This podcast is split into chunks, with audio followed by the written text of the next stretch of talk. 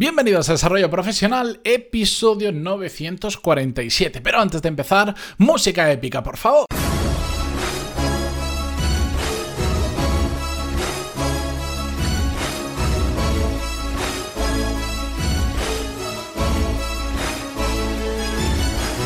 Muy buenos días a todos, bienvenidos. Yo soy Matías Pantaloni y esto es Desarrollo Profesional, el podcast donde hablamos sobre todas las técnicas, habilidades, estrategias y trucos necesarios para mejorar cada día en nuestro trabajo. Hoy os voy a contar la historia de un, de, un cliente que andaba bastante perdido y ahora lo entenderéis por qué. Y sobre todo, eh, más que la historia, lo interesante es el resultado que, tuvimos con el, el, pequeño ejercicio que le planteé. Pero antes de contaros todo esto, recordar las dos novedades importantes que de hecho empiezan justo hoy, 1 de septiembre. Por un lado, Tercera edición del programa Core Skills. Ya están abiertas las plazas hasta el 24 de septiembre o hasta que se llenen las 50 plazas. ¿Por qué 50 plazas y por qué no 100 o 39?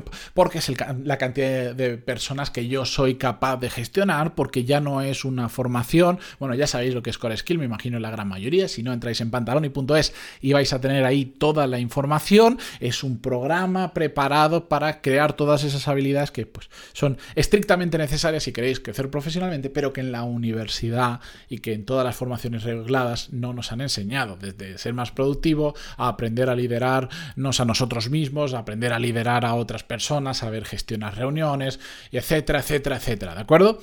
Em, yo estoy detrás de cada una de las clases, no solo porque soy yo quien las ha grabado en vídeo, quien ha hecho los ejercicios, quien ha hecho los tests, sino porque muchas clases requieren que vosotros paséis a la acción y que podáis compartir toda esa información conmigo y yo daros feedback de cómo vais, de por dónde mejorar, etcétera, etcétera. Y soy yo el que está detrás de ese feedback, no es mi primo que ha hecho el programa, ni es un alumno de la antigua edición, no, soy yo y no soy capaz de gestionar más alumnos. Y por eso el máximo número de plazas, porque esto es un tema que de vez en cuando hay quien me lo pregunta. Así que ahí tenéis la explicación. Y segunda novedad, que ya os adelanté ayer, desde hoy, 1 de septiembre, también tenéis disponible una masterclass, que de hecho es una, es una pequeña píldora del programa Core Skill, donde os enseño el sistema exacto que yo utilizo para decidir hacia dónde poner el foco y dar el siguiente pasito profesional. Esta masterclass, que ayer no lo dije, va a estar disponible desde hoy, 1 de septiembre, bueno, realmente desde ayer, porque la desbloqueé ayer, hasta el día 13 de septiembre. ¿De acuerdo? Entonces, Core Skill hasta el 24 de septiembre, 50 plazas máximo, lo primero que llegue. Y esta masterclass os podéis apuntar hasta el día 13 de septiembre. Más adelante la voy a liberar de nuevo la masterclass. No lo sé, probablemente haga otra cosa como voy a hacer. Bueno, ya, ya os contaré, ya os contaré. Mejor no me enrollo más, que después me dicen que se me alargan las introducciones.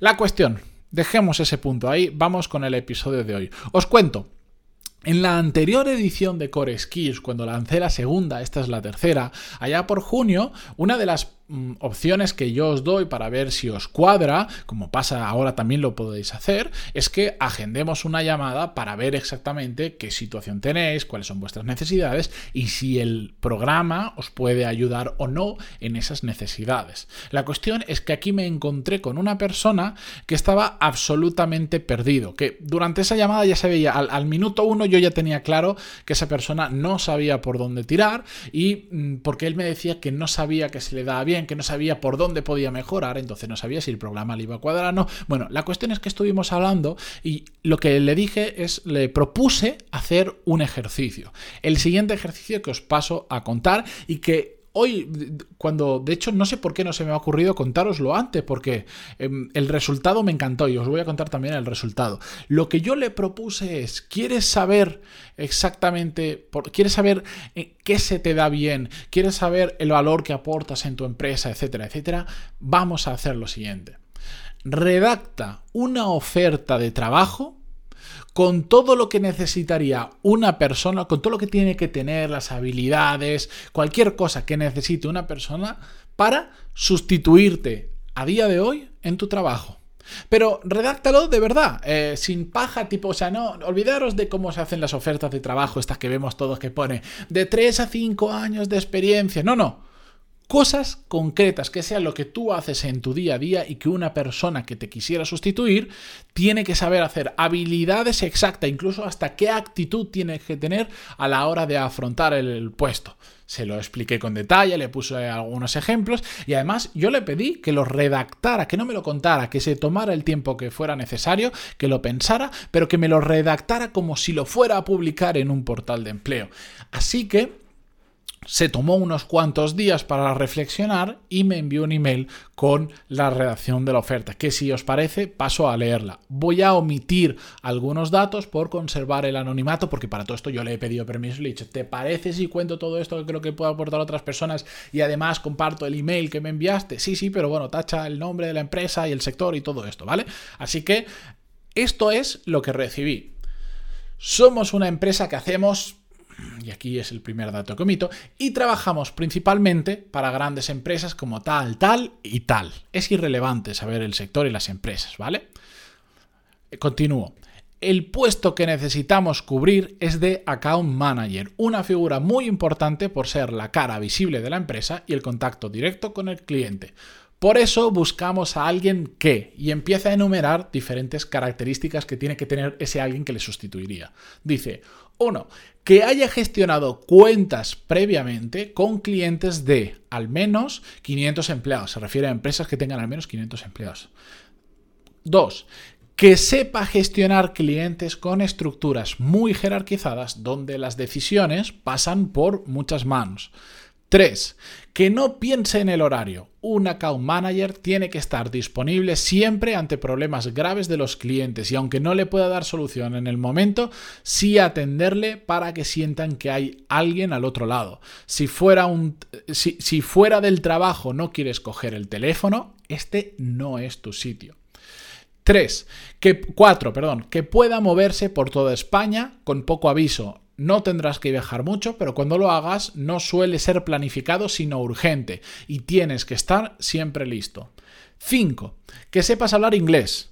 No tienes por qué ser nativo, pero tienes que ser capaz de tener una conversación formal con clientes que hablan inglés. Tienes que saber entender y hacer que te entiendan. A partir de ahí, cuanto más sepas, siempre mejor.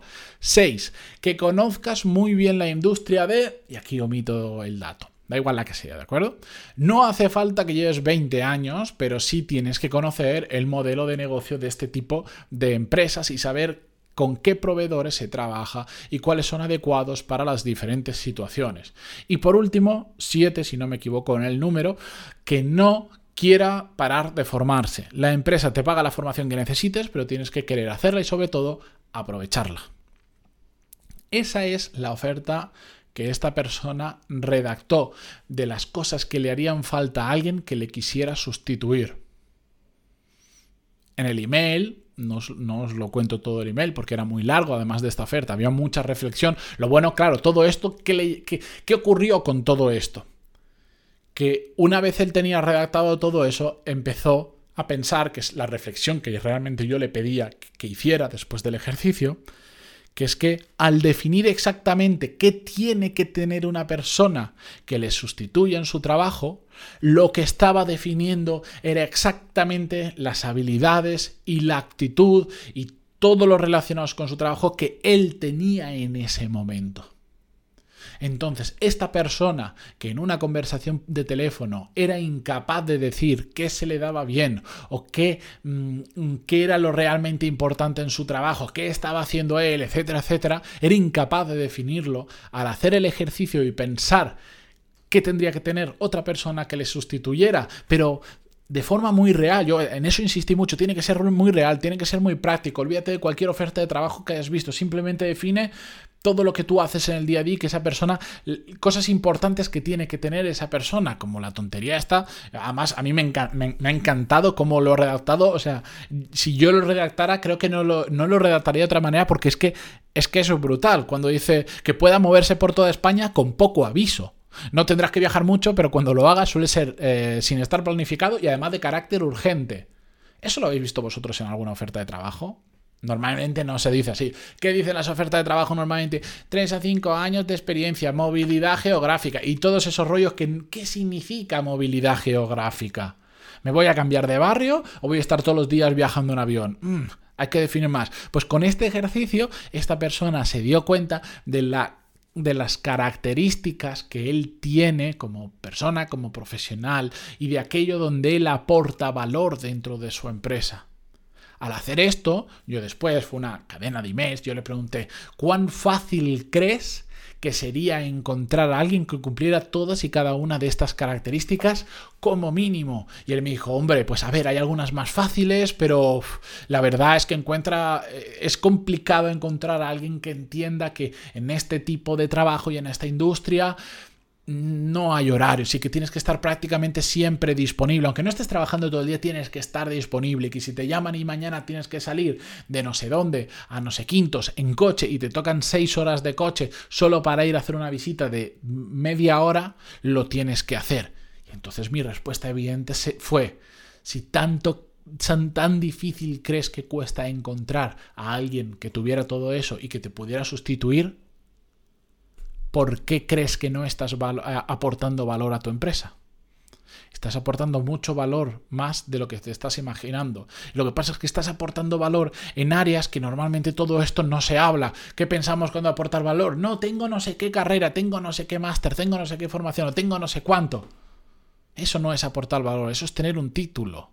Lo que aportas valor en la empresa es lo que tú me acabas de definir. Y ahí ya encuentras algunas claves de lo que tienes que potenciar y de lo que no. Ya encuentras cosas que tú tienes que sabes que otras personas es complicado que tengan.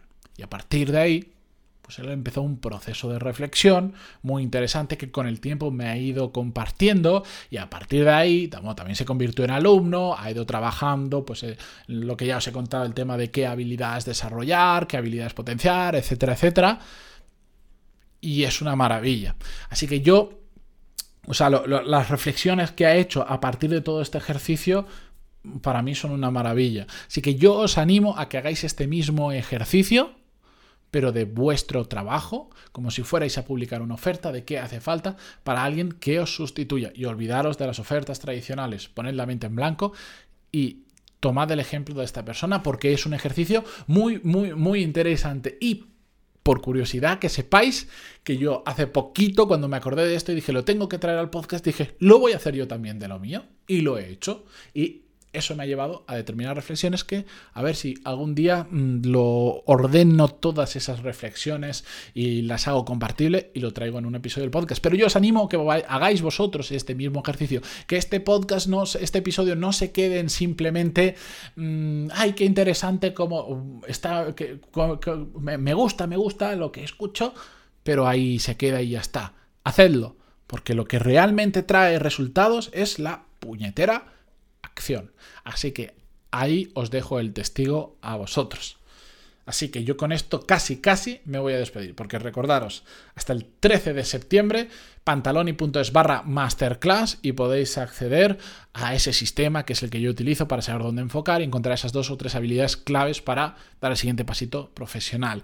Y hasta el 24 de septiembre o que se completen las plazas, tenéis abierta la tercera edición del programa Core Skills. Más opciones no os puedo dar. Con esto, yo ahora sí me despido hasta mañana. Gracias por estar ahí, por suscribiros en Spotify, en Google Podcast, por suscribiros en iTunes, Evox o donde sea que lo escuchéis. Por todo, muchas gracias y hasta mañana. Adiós.